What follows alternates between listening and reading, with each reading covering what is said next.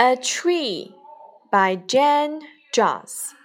Illustrated by Patty Richforth. Mm, I can cut here. Look up, Mr. Kent. I nap up here. Look up, Mr. Kent. I spin up here.